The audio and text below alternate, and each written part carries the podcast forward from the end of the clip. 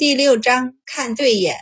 程二小姐应下，但拿了东西回屋后，还是没忍住抱着盒子转了一个圆圈，和自己的贴身丫头道：“今日也算没白出去。”丫头笑道：“小姐高兴就好。”程二小姐抱着盒子，低声笑道：“我当然高兴了。”厂长史没把这些小事儿放在心里，对于妻子忧心的。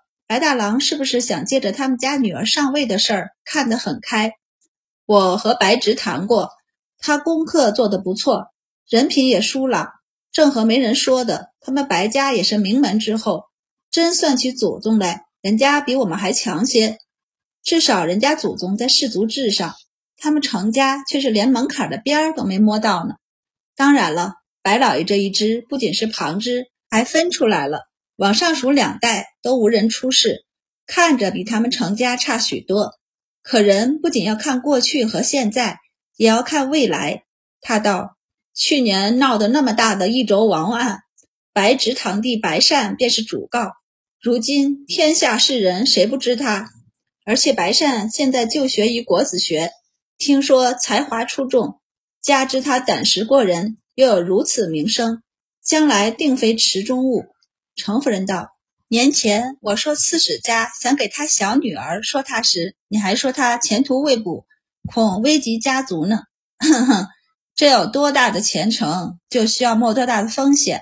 现在我们又不是与白善结亲，是与白直结亲。”程长史道：“而且白直的弟弟也在太学中读书，你想想，便是我们家几个孩子，现在哪一个能考入国子监的？”只能到了岁数恩荫进去，可他们这些人都是在外当官，家族也不大，到了京城要恩荫还得排队。成长史就只有一个恩荫的名额，且只能送入四门学，所以他很谨慎，须得选出一个善读书的送进去，这样才不浪费这个名额，也能更大的保证家族的利益。这两年为了这恩荫的名额，家里都快要打破头了。程长史叹气：“家里的孩子要是能和白直一样，自己考入国子监就好了。”这下程夫人不说话了。国子监岂是那么容易考的？于是想到白直的前程，程夫人也没多少意见了。程长史一锤定音：“这与我们两家来说是双赢，亲都定下了，你就别操心了。而且二娘不是也答应了吗？”程夫人就瞥了一眼程长史。二娘当然答应了，家里几个男孩，还有常来家里玩的，谁长得有白大郎好看？白大郎回到家，几人便围着他团团坐。他嫌弃的不行，挥手道：“你们都跑了一天了，不累？快去休息，明儿一早还得启程呢。”满宝最先忍不住，目光炯炯地看着他：“师兄，白老爷说你和程二小姐谈过后就同意了。”你要不要和我们传授一下经验？白大郎看了他一眼，目光就转向白善。你们还需要我传授经验吗？白善轻咳一声，指了指白二郎。还有二郎呢？白二郎这次不介意被拉出来顶锅，连连点头道：“大哥，说说吧，快说说。”白大郎就无奈的道：“哪有什么经验，就是觉得还能聊得来，心中有些欢喜，就定下了。”三人一起撑着下巴看他，等待他说的更详细一些。白大郎对上他们的目光，往外看了一眼，院里此时只有他们。他只犹豫了一下，便轻咳一声，细细的和他们说起来。其实他们第一次说话时也很尴尬的。白太太和程夫人隐晦的提出想让两个孩子见一见面，说一说话后，程夫人在考虑过后。就让程二小姐带着白大郎去花园里找他哥哥，但很显然，他哥哥并不会出现在花园里，所以就是两人一起绕着花园走一圈。一开始，白大郎也不知道该说什么，俩人就一前一后，隔了三步在花园里走，身后还跟着两个丫头和一个婆子。在花园里走了一圈，俩人说的话一个巴掌都数得过来，还是在亭子里坐下后。下人送茶上来，就着茶扯开话题，他们才搭上话。说上话以后，他发现他们喜欢的茶差不多，从茶说到书，又从书说到画，再说到吃，觉着他们共同点不少。而当时程二小姐低头抿嘴一笑的瞬间，让他看迷了眼，他就答应了。所以他给弟弟的建议就是：等你见着了人，你就知道这人是跟你过一辈子的了，那人就是你找的了。白二郎觉得他这个建议不太好，理由就是他身边的白善和周满。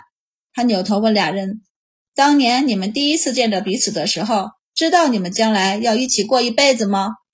白善和满宝对视一眼，一起摇头，然后说：“他，我们又不丧心病狂，当时我们才几岁呀？”白二郎就对大哥摊手，白大郎忍不住揍他：“让我传授经验的是你，反驳的也是你。”找揍是不是？白二郎跑了，觉得有了未婚妻的大哥真暴躁。满宝和白善一时也不敢惹他，纷纷跟着跑了。白老爷和庄先生谈了一下这庄的婚事，亲事定得有些急，他心里还有些不安。庄先生似乎知道他的忧心，想了一下后笑道：“也算是相辅相成。程长史在绵州的官声不错，将来大郎要是出事。”有岳家提携，也会走得稳些。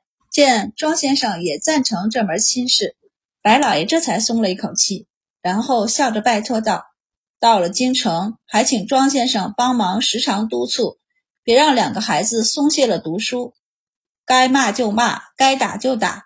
大郎是您开蒙的，二郎更是您的入门弟子，师同父，您千万别客气。”庄先生自然客气一番。表示两个孩子都很听话，一行人在绵州别院里休整了一个晚上。三头几个都是第一次到绵州，但也不敢出去玩，就在门口转了一圈就回来了。几人商量着第二天坐车出城的时候，再好好的看一看绵州城。结果第二天天刚亮，他们起床吃了早食后，便启程出城去了。街上还没什么人，几人趴在车上往外看。只有零星几个摊位冒着烟，偶尔有人出来买些早食，转身就回家了。一直到出城，他们什么热闹都没看着。白善他们今天一早也坐着马车，打了哈欠往外看了一眼后，就继续闭着眼睛靠在车壁上一晃一晃的。出了绵州城，便要一路往凉州去。这条路去年马宝他们就走了一次，只是当时是夏天，正是大热的时候。而此时还是正月里，天气乍暖还寒，他们自己也分不清到底是哪个时段赶路辛苦些。满宝偶尔会捡一些药材，熬成一锅药汤给大家喝，防疫的，大家都乖乖的喝了，连他自己都苦着脸喝了，这是防食疫的，不然这样冷暖不定，很容易生病的。但越往京城去，天气反而越定。连日都维持着大风大冷的天气，满宝几个每天只在午时过后启程时跑一下马，其他时候也都是坐在马车里。三头、三丫和四头头一次出远门的激情也慢慢冷却下来。一路上，他们也会停下来休整，晚上或住在小镇和县城的客栈里，或是住在城外的驿站中。只有从凉州到京城时，有一天晚上，他们速度慢了点儿。赶不到前面的驿站，又错过了后面的村庄，便只能露宿野外。但他们三家带的下人多，围坐在一起，生了好几个大火堆儿也不怕。刘老夫人、庄先生和郑氏睡在马车上，白善他们几个年轻的，则是兴奋地围着火堆边，边烤肉边玩了大半个晚上。第二天，所有人都趴在马车里起不来了，但马车颠簸，他们睡得也不安稳。白善他们已经有经验了，睡不安稳就下车去骑马，把瞌睡弄走，决定到京城再好好的睡一觉。但三头他们没有，困了就忍不住睡。便是小姑他们让他们坐到车辕上去吹风醒脑，表示这样会好受点，他们也不乐意。相对于吹寒风，他们更愿意躲在车里睡一下。然后他们就腰疼脖子酸，反正哪儿哪儿都不舒服。三人哭唧唧的来找满宝看病，满宝只能很惋惜的看着他们道：“这个吃药没用，你们慢慢的扭一扭，我教你们。”白二郎在一旁幸灾乐祸：“都说了不能在车上沉睡，你们还不信，受罪了吧？”三头道：“你不也在车上睡过吗？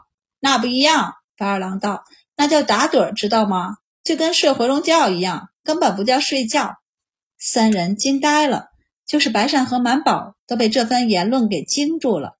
然后仔细一想，还真是，于是赞同的点头。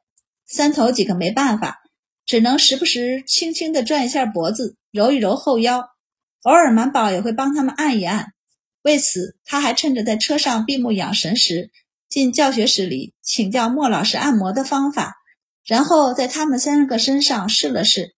不过效果似乎很一般，甚至还不小心把四头的脖子按得更严重了，四头都快要哭出声了。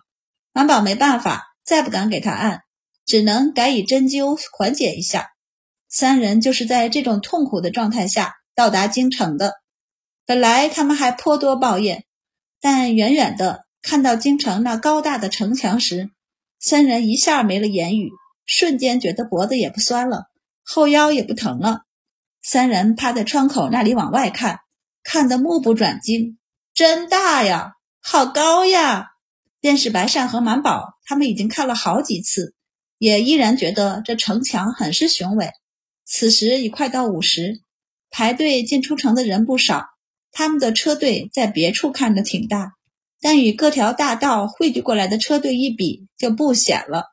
他们慢慢的并入车流，进入车队之中。白善坐在车中等了一会儿，觉得速度极慢，于是跳下车找祖母。祖母，我和满宝先骑马回去，将家中收拾好了等你们。刘老夫人也知道他们坐不住，这都到城门口了，也不想太过拘束他们。于是挥了手道：“去吧。”白善高兴起来，立即跑回去找板宝和白二郎。走，我们骑马进城。后一辆马车里的三头几个听见，立即趴在窗口上道：“小姑，你们要丢下我们了。”满宝：“五哥在后面呢。”四头挤掉三哥，挤上去可怜巴巴的道：“可是小姑，我们想跟你一起。”白善就指了已经把马牵过来的护卫。简单，你与他们共乘一骑。本来只来了两个护卫的护卫一见，立即又去调了一个护卫过来。九人六匹马便丢下车队，跑到前面另一个小门上排队。很快就轮到他们进去了。三头三个坐在护卫的身后，一脸没见过世面的模样。进了城门后，便东张西望起来，看到城内那老宽老宽的街道，再看路上如织的行人。三人惊叹不已，待看到还有几个明显异于他们的胡人时，三人更是张大了嘴巴。虽然克制了，他还是忍不住一再的去盯着人看。走在路上的胡人察觉到他们的视线，扭头看过来，见他们一脸没见过世面的样子，便小声嘟囔一句“乡巴佬”，然后甩着手，昂首挺胸的走了。三丫咽了咽口水，问道。小姑，那是胡人吗？满宝看了一眼后道：“那是西域来的商人，也是胡人。”他道：“别总盯着他们看，他们会不好意思的。你先看一眼，移开眼睛，再扭头回去看一眼，那样他们就不会察觉了。”三人觉得他说的有道理，于是接下来的路程，他们看到稀罕的人和物时就这么干的，在城门楼子里等着他们的吴公公。偶然间将这一切尽收眼底，颇有些无语。他身后的兵士躬身道：“大人，他们已经走远了。”吴公公这才反应过来，立即下楼，坐上马车去追他们。路上行人多，他们并不敢纵马，只是让马小跑着往前。要是碰到拥堵路段，还得勒住马，慢悠悠地往前挪。但人走的道和车道是分开的，所以还好。一辆马车咕噜噜的从后面追上来，满宝没回头看，直接将马侧到旁边，慢悠悠的走，避让开他。但马车却与他齐驱。车窗打开，吴公公的笑脸从里头探出：“周小大夫，别来无恙啊！”满宝低头看见，惊讶不已。吴公公，好巧啊，你今天也出宫玩？吴公公笑道：“周小大夫，玩笑了。”咱家哪能随便出宫玩呢？咱家是奉殿下的命令，在城门那儿等您呢。